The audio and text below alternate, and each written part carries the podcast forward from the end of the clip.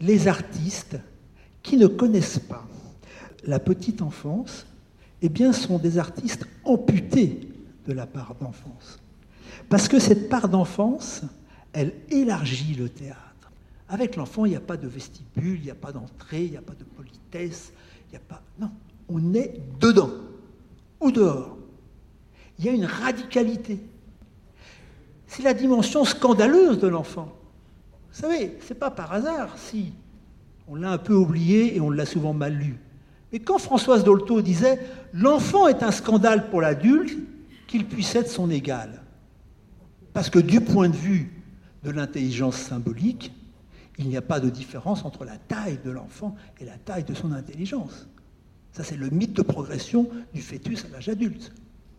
Donc, il y a donc une vision extrêmement réductrice, mais quelque part un peu colonialiste. C'est la relation d'emprise de l'adulte sur l'enfant.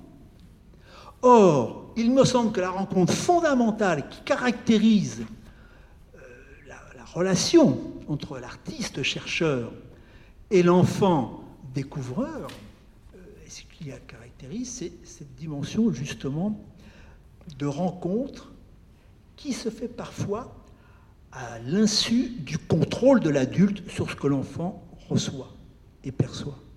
Il y a une disponibilité totale de l'enfance. Donc, l'enfance de tous les possibles permet à l'artiste tous les possibles. Et ça, c'est euh, un domaine qui permet d'explorer finalement une manière, on dit d'être au monde, je dis donc d'être au spectacle.